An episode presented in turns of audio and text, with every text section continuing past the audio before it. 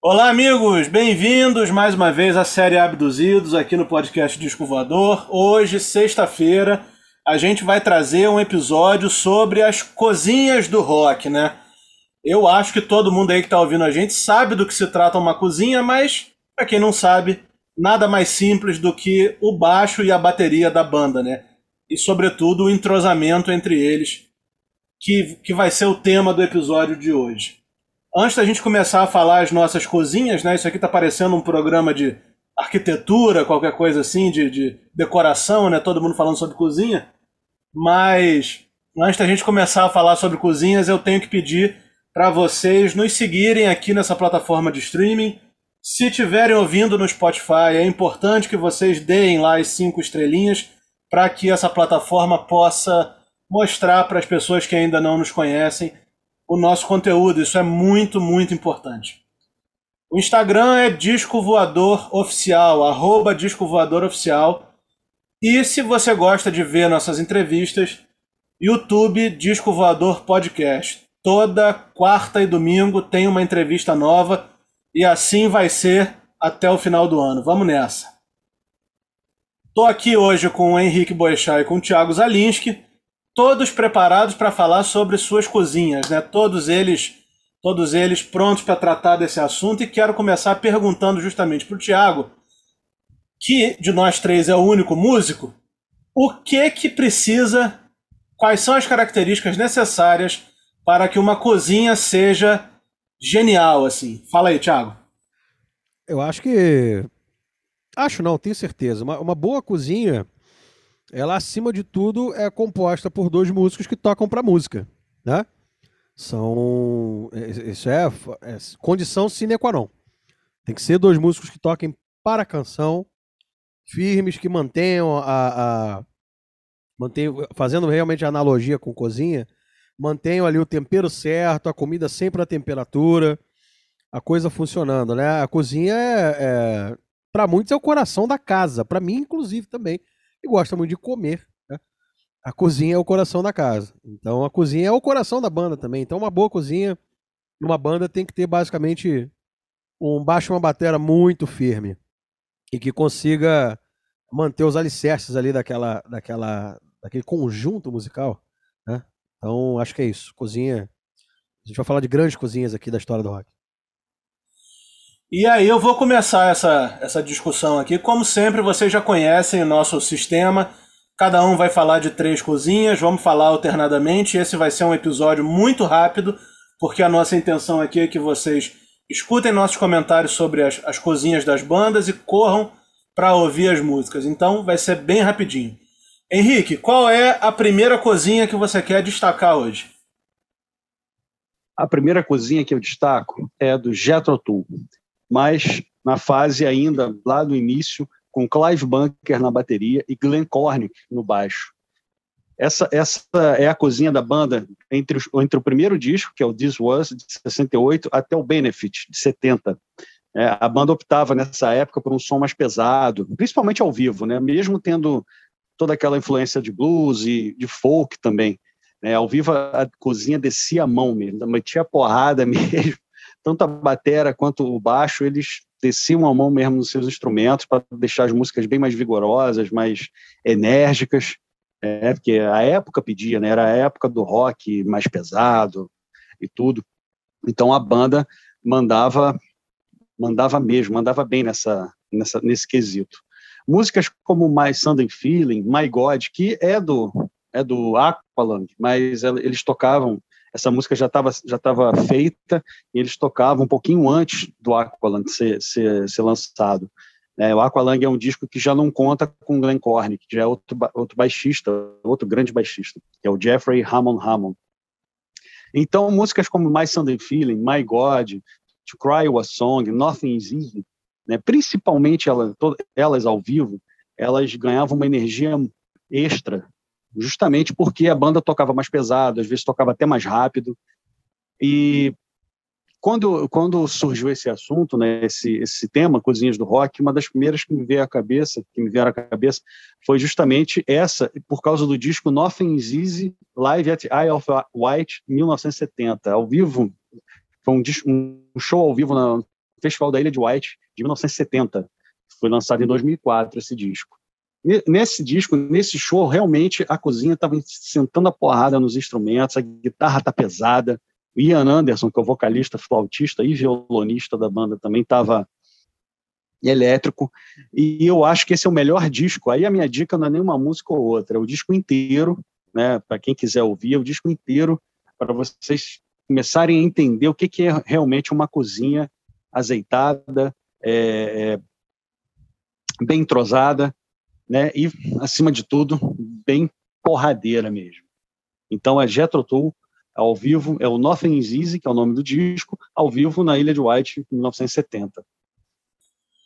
Isso é um clássico, né? E é interessante porque o interessante a sua escolha do Jethro Tull, porque de repente nem é, nem seria a, a escolha aqui mais pensada assim de cara pelo pessoal que está ouvindo a gente, né? Mas quem gosta de, de folk, de progressivo, assim, procure aí o disco que o Henrique indicou, porque é realmente genial e se encaixa exatamente com a premissa desse episódio. É, esse disco nem é tão progressivo. Como é um disco ao vivo, né, eles pegam as melhores músicas, né, como qualquer banda, né, pegam as melhores músicas dos discos anteriores e tocam. Né, então é um disco que é de uma fase um pouco mais roqueira. Logo depois desse do, do Benefit, que é o último disco com com Glenn Cornick, o baixista, ele, o Jethro Tull lançou o Aqualung, que já começa, é um disco pesado, mas também já começa o, o, a fase progressiva da banda. Então essa fase inicial que é até o Benefit, e que tem esse disco ao vivo também, que é, que é a turnê do, do próprio Benefit, é uma fase um pouco mais pesada, apesar de ter folk também. Isso aí. E você, Thiago, qual vai ser a sua primeira cozinha que você vai tratar hoje? Eu vou ficar no prog, hein? Uh, vou aproveitar. Eu vou de John Wetton e Bill Bruford. Que isso. É, vou pé, pé, na porta. Especificamente naquela segunda fase do King Crimson, tá? É, é uma cozinha que sempre me impressionou muito. Eu não vou me prolongar muito, não. É uma cozinha que sempre me impressionou muito. Tudo que eu ouço que, que envolve esses dois é assim. É para parar, ouvir de novo. Peraí, volta. Né? Como diria de Mota, peraí, bicho. Peraí, volta, faz de novo, ouve de novo. Sabe? É, são momentos de baixo batera muito, muito, muito, muito cabeçudos, assim, no bom sentido tudo muito bem pensado. Só você ouvir o Red, né? Você já fica a recomendação. Depois eles andaram tocando juntos no UK também, com a outra banda, assim, pô, fantástica.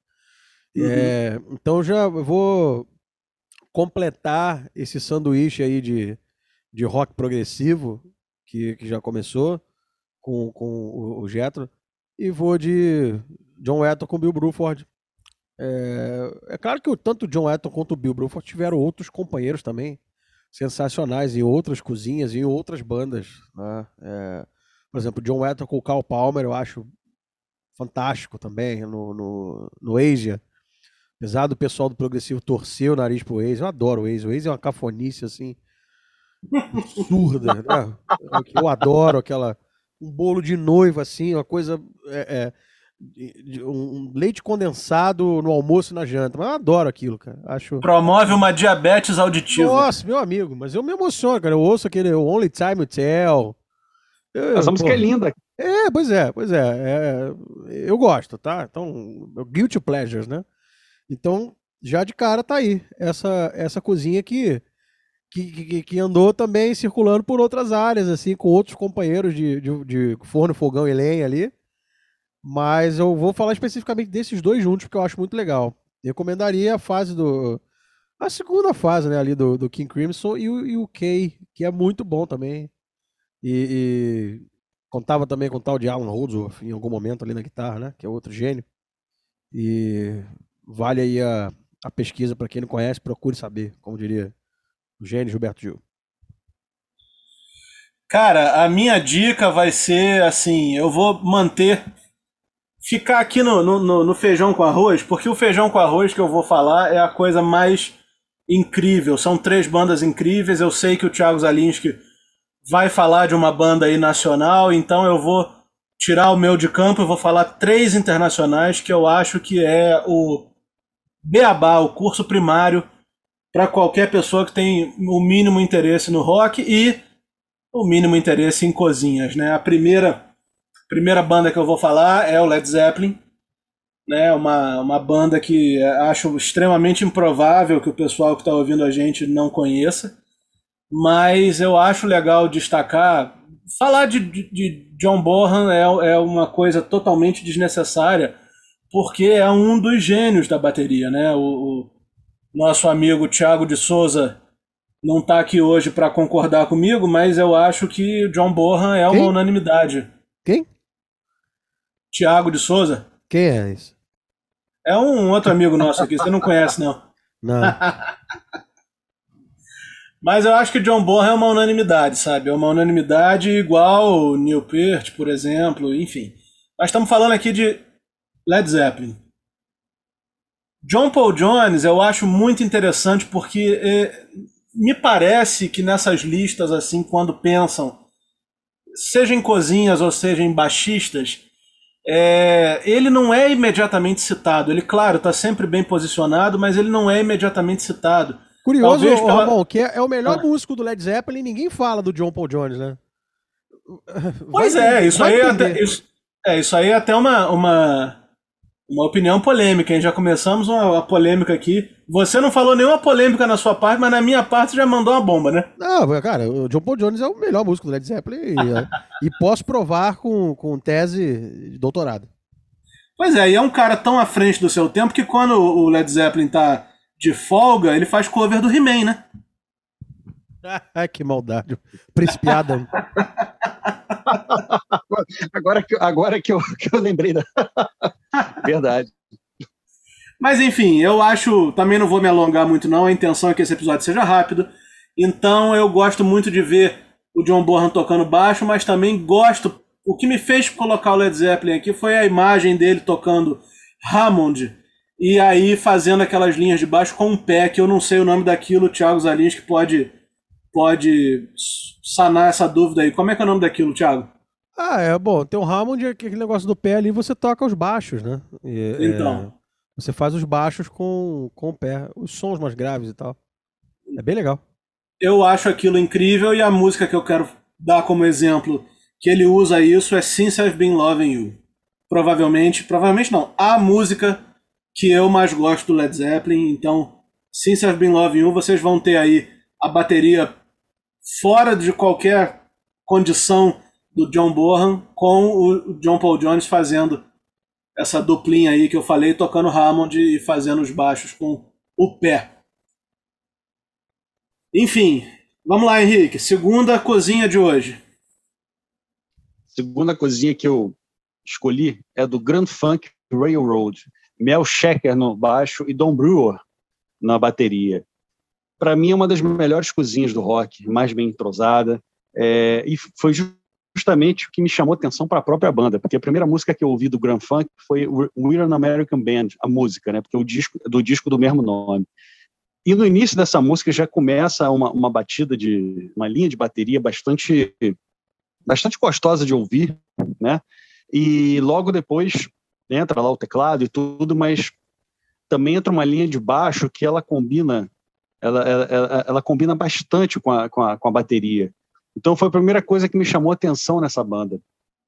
Né? O baixo, a bateria nas músicas, eles ficam no mesmo nível que a guitarra, eles aparecem da mesma forma que a guitarra sempre aparece em qualquer banda de rock, né? A guitarra é sempre o instrumento que está lá na frente, mas no Grand Funk a bateria e o baixo também estão, né? a, a, tanto no destaque no, no, no, no, aspecto sônico e tudo, quanto na, na, na questão da, do, do, do, aparecer mesmo, né? Na, nas gravações e tudo.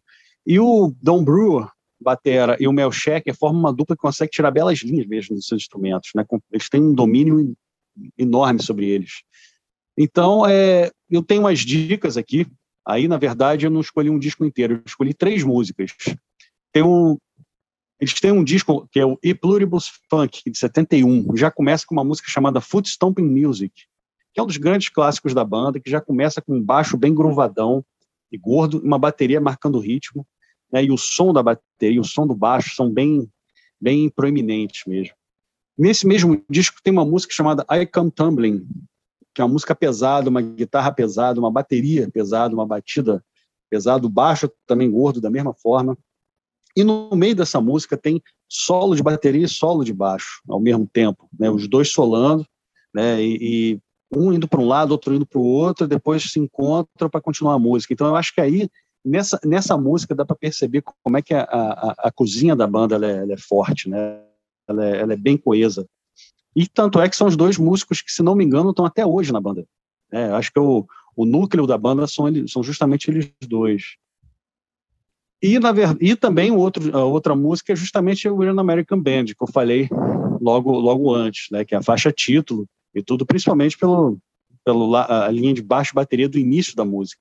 Que aí depois a música vai ganhando corpo e, e, e aí tudo se junta. E para e complementar, quem canta essa música, o Iron American Band, é o próprio baterista, Don Brewer. Ele, ele, na verdade, ele canta algumas músicas, ele divide vocais é, canta algumas músicas e, e, o Mike Farner, que é o guitarrista, canta outras músicas. Né? E as vozes são diferentes. O Mike Farner tem uma voz mais aguda e o Don Brewer tem uma voz mais, mais grave, mais, mais potente também. Então, o Grand Funk é uma banda que, de primeiro, assim, de primeira vez que eu ouvi, na primeira vez que eu ouvi, foi justamente a batera e o baixo que, que me chamaram a atenção. Por isso que eu acho que a cozinha do Grand Funk é uma das melhores do rock. E olha que a gente está falando é, é, de um estilo que nós temos Led Zeppelin, temos o King Crimson, temos várias outras bandas aí fantásticas e que eles estão mais ou menos no mesmo nível. E uma banda que talvez, lógico, muita gente conhece, mas a galera mesmo, numa ampla audiência, nem todo mundo conhece. E que todo mundo, as pessoas deveriam conhecer. Essas três músicas, pelo menos, estão no Spotify, tudo. Quem quiser ouvir, tá lá. E vocês vão perceber que cozinha poderosa que o Grand Funk tem, tem até hoje.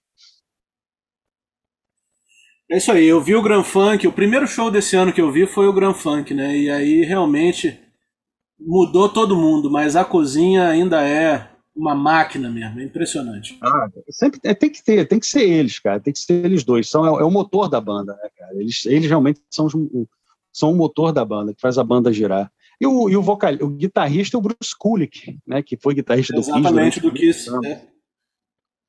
Isso mesmo. E aí, Thiago, vamos lá. Segunda banda, segunda cozinha de hoje. Segunda cozinha é. Vem dos lados da Inglaterra, a cozinha do Deep Purple. Mas é uma cozinha específica Boa. do Deep Purple. Ian Pace e Glenn Hughes. Por que, que eu estou escolhendo essa cozinha? O Roger Glover é maravilhoso, grande compositor, um produtor de mão cheia e um super baixista também, tá? Agora, meu amigo, você pega o Burn, você pega o Stormbringer, então, que eu acho que é, é onde, onde a cozinha ficou até mais destacada. Você pega o Come Taste the Band, que se não é exatamente um disco é, tão de Purple assim, é, é um disco que tem momentos maravilhosos. É, o fato de não ter o Hit Blackmore para mim é, é, depõe muito contra, mas é um bom disco. Se eu só saísse com outro nome de repente, acho que seria mais legal. Mas voltando aqui para a cozinha, é... a única recomendação que eu tenho é o seguinte: ouçam todos esses discos, esses três. Tem momentos no, no Stormbringer, é, no Burn também, mas o, o Burn ainda tem uma coisa um pouco mais mais rocker, né? O Stormbringer tem alguns momentos que você fica achando que é uma, é, é, são os caras da Motown ali fazendo, fazendo intervenções. Porque é um negócio totalmente tight, totalmente é, é, bem gravado, bem tocado, swingado, sem perder a atitude do rock and roll, sem perder, sem perder o timbre de rock. É, eu costumo dizer que o timbre de baixo do Glenn Hughes para mim é o timbre de baixo ideal do rock and roll. Aquilo para mim é, é, é, o que define o timbre de baixo de rock que é aquele tipo de baixo, aquele tipo de pegada, tocar com palheta, que é um negócio que as pessoas às vezes demonizam, mas é fantástico, rock and roll, tocar baixo de palheta é maravilhoso. Eu acho que eu gosto mais até de baixo com palheta do que baixo sem palheta no rock, mas isso é outro tema.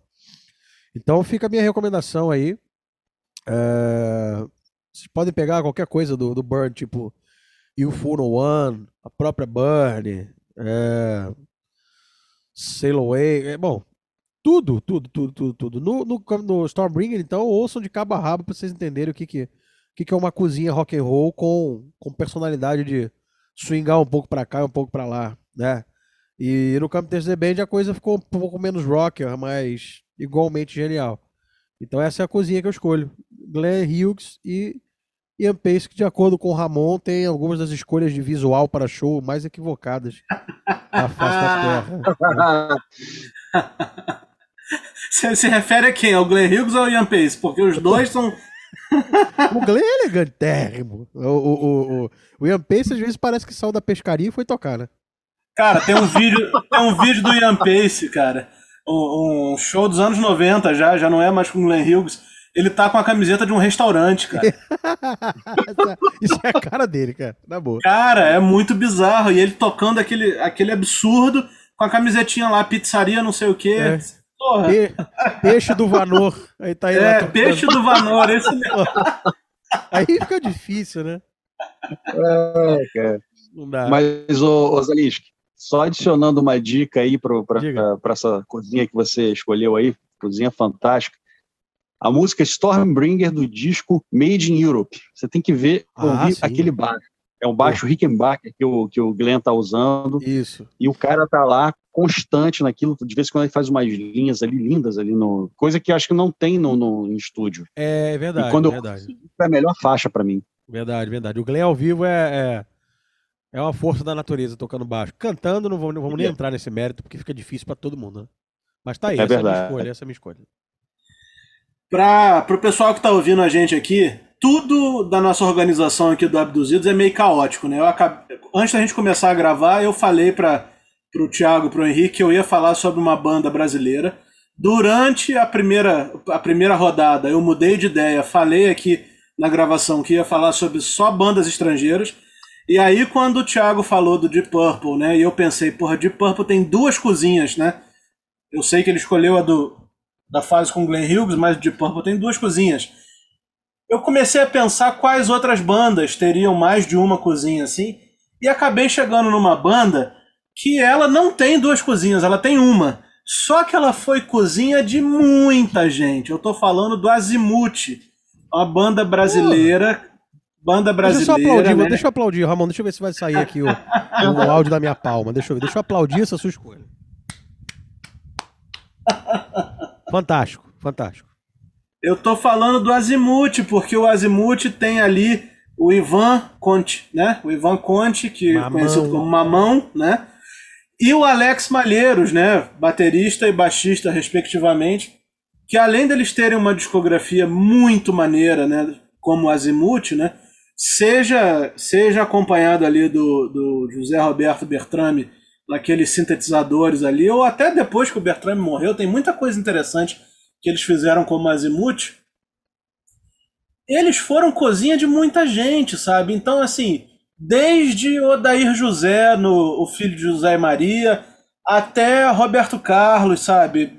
Ainda que não seja como Azimuth, mas os dois tocaram com Roberto Carlos, com Erasmo, com tanta gente, sabe? Você, assim, a gente podia fazer, até fica a dica aqui, um dia, um episódio bem aprofundado sobre o Azimuth, né? Mas, como a gente está falando de cozinhas, eu tinha que falar do Mamão e do Alex Malheiros. A faixa que eu quero dar como dica não poderia ser outra a não ser o Linha do Horizonte, né? Que, que é um talvez o maior clássico da banda. Mas eu também dou a dica ali de uma, de uma música que está no Filho de José e Maria, né, que é um disco de 77 do Daí José, que é a faixa de abertura chamada Nunca Mais. Então, assim, é, uma, é um entrosamento celestial entre o, o Mamão e o, e o Alex Malheiros. Mamão, inclusive, já participou, foi o primeiro entrevistado. O episódio número um foi com o Mamão aqui no Disco Voador. Então, assim, eu não poderia deixar de falar deles. Minha, minha segunda dica é o Azimuth. Vamos começar a terceira rodada aí com o Henrique. E para a gente começar a encerrar, né, Henrique? A última de hoje, sua. Fala aí. É, minha escolha, minha última escolha de cozinha é conhecida pelo grande público aí, que é o Red Hot Chili Peppers, o Flea no baixo e o Chad Smith na bateria. Como o Red Hot ele é uma banda, é uma banda bem influenciada pelo funk americano, aquele funk dos anos 70 e tudo. É claro que misturando com, com rock, com até com metal, se for se formos bem bem um pouquinho mais a fundo, dependendo da música. Nada mais justo que uma cozinha bem azeitada, né? A banda tem que ter, né? E é justamente o que o Flea e o Chad Smith eles eles já, já mostram para todos nós há muitos anos. Né? O Flea é um dos grandes baixistas do rock, com linhas de baixo capazes de entortar dedos de muita gente. E o Chad Smith é um batera que tem, tem groove pra caramba, mas também tem peso. Ele é um cara, é, é, é um, é um, baterista que cai muito bem pro, pro funk do, do próprio Red Hot, mas também quando a banda tem que sentar o dedo no, no rock and roll, ele também tá lá. Ele também faz um trabalho bacana. Ô Henrique, você já ouviu aquele disco do. Você já ouviu aquele disco do Glenn Hughes ao vivo, que é com Chad Smith na batera? Já, pô. Oh, bom é demais, o, né? É o, é o Soulful, Soulful Live, né? É, Soulful Live. Eu, tenho, eu vi o disco, eu tenho o CD também, se o DVD, quer dizer. Eu acho que eu tenho o DVD desse show, se eu não me engano. Oh, demais. É, é, um, é, é, é tipo na sala de uma casa, assim, o DVD, né? Com o pessoal isso, sentadinho isso. No, no, no, no, tapete. Pô, bom demais isso. Bom demais, bom demais. E, ele, e eles se deram muito bem, né, cara? Pô, o Glenn Hughes, você acabou de falar, é um cara bem do, do funk mesmo, da música negra. E o, e o Red Hot, e o, Red Hot, Chad Smith, ele tá em casa, né, cara, quando tá tocando esse tipo de som, né? Então, o Red Hot ele tem várias músicas aí que, que eu posso destacar a cozinha, mas quando, quando eu lembrei do Red Hot, eu, duas músicas me vieram à cabeça.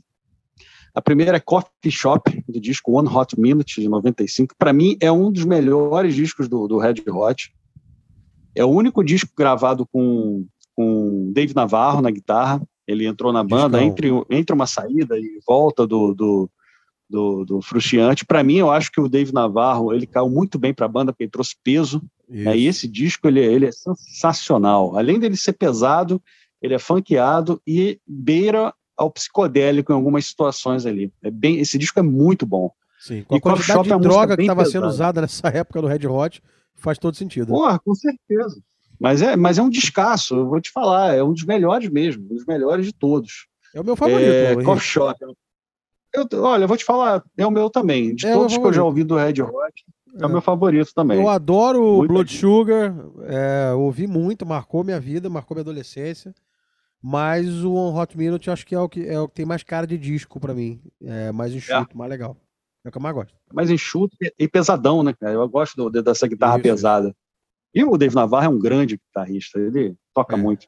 Sabe tudo. E essa música Coffee Shop é uma das músicas que eu mais curti na época, quando eu comprei o disco, eu comprei na época. Ele tem uma linha de bateria pesada, um baixo bem gorduroso e, e ainda tem um solo de, de baixo no final que na verdade o Flea ele está tocando demais nesse disco, já mais do que ele costuma tocar, que, é, que, que, já é muita coisa, né? Coffee Shop. E a outra é a música bem mais conhecida da galera toda, que é Around the World, do Californication, de 99. E tem uma linha de baixo de baterias bem quebradas, assim, né? Quebradas e funkeadas, que mostram justamente o que é o som, o som da banda, né? Que é aquele funk, né? E, e e rock, né? Na verdade, essa música nem tem tanta coisa de rock, é mais funkeada mesmo. É, linhas de bateria bem quebradas, o baixo mais ainda entortando o dedo. Então, as minhas dicas são Coffee Shop e Around the World. Grande, grande cozinha do rock. É verdade, eu concordo bastante. Acho o Red Hot muito legal, muito legal mesmo. Tiago Zalinski, para a gente encerrar aí a sua participação no episódio de hoje, qual é a sua última cozinha desse, desse episódio. João Baroni B. Ribeiro, Paralama de Sucesso. Não, não tem como a gente passar por um episódio falando de cozinhas do rock, citando cozinhas do rock nacional e não falar é, dessa cozinha. É, no momento da gravação desse episódio aqui, é, passaram-se três dias, vai, é, de, um, de um show que eu fiz com, com o Erasmo Carlos, substituindo meu querido amigo Billy Brandão, e logo depois do show do Erasmo tinha um show do Paralamas. Eu já assisti trocentos bilhões de show do shows do Paralama na minha vida. É uma das minhas bandas favoritas. Olha, eu, eu, eu, vou dizer um negócio aqui. Cada vez que eu assisto Paralamas, eu tomo um susto. Com a precisão, com a energia e com a, a, a força da natureza, mais uma vez esse termo, que é essa dupla. Né? o, o Bi Baroni. É uma cozinha muito, muito colada, muito em cima. E tem aquela coisa que eu falei de carregar, o, de ser o alicerce da banda. O Baroni é, é, toca demais, é um, é um batera fantástico. O Bi é um baixista, baixista, que é uma coisa difícil de você ver. em algumas bandas de rock. O, o, o Bi é baixista por função, né? É, é, ele é realmente. Acho que, então, acho que eu me fiz entender. Ele é o baixista baixista, sabe? O timbre de baixo, a forma como ele conduz o instrumento. Se você pegar músicas tipo. Eu vou pegar uma balada aqui, vai, track, track. Você pega track, track, a linha de baixo que ele criou, apesar de ser uma música com poucos acordes, ele faz uma coisa meio Paul McCartneyana ali, sabe? E, e, em outras linhas de baixo ele beira o dub, beira o, o reggae, tem até o reggae B, que é um projeto que ele tinha na época. E o Baroni não precisa falar, né? Que o Baroni é, um, é o filhote de Dave Brubeck e de Stuart Copeland que a gente tem aqui no Brasil. É, é, a gente tem a sorte de viver na mesma era que esses dois. Eu sou, sou muito suspeito para falar e, e são dois amores de pessoa, o que torna a experiência ainda mais legal porque, se tem ideia, a gente terminou o show do Erasmo, a gente ficou no backstage tomando uma cerveja, falando de Jimi Hendrix, falando de, de, de, de jazz, falando de, de, de The Police, sabe?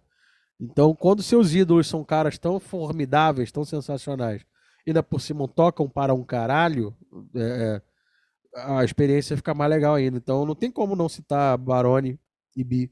No episódio você fala de cozinhas do rock and roll, quando na verdade eles são a cozinha do, do rock nacional. E não vai nascer cozinha mais legal do que essa aí no, no rock nacional. Me arrisco a dizer.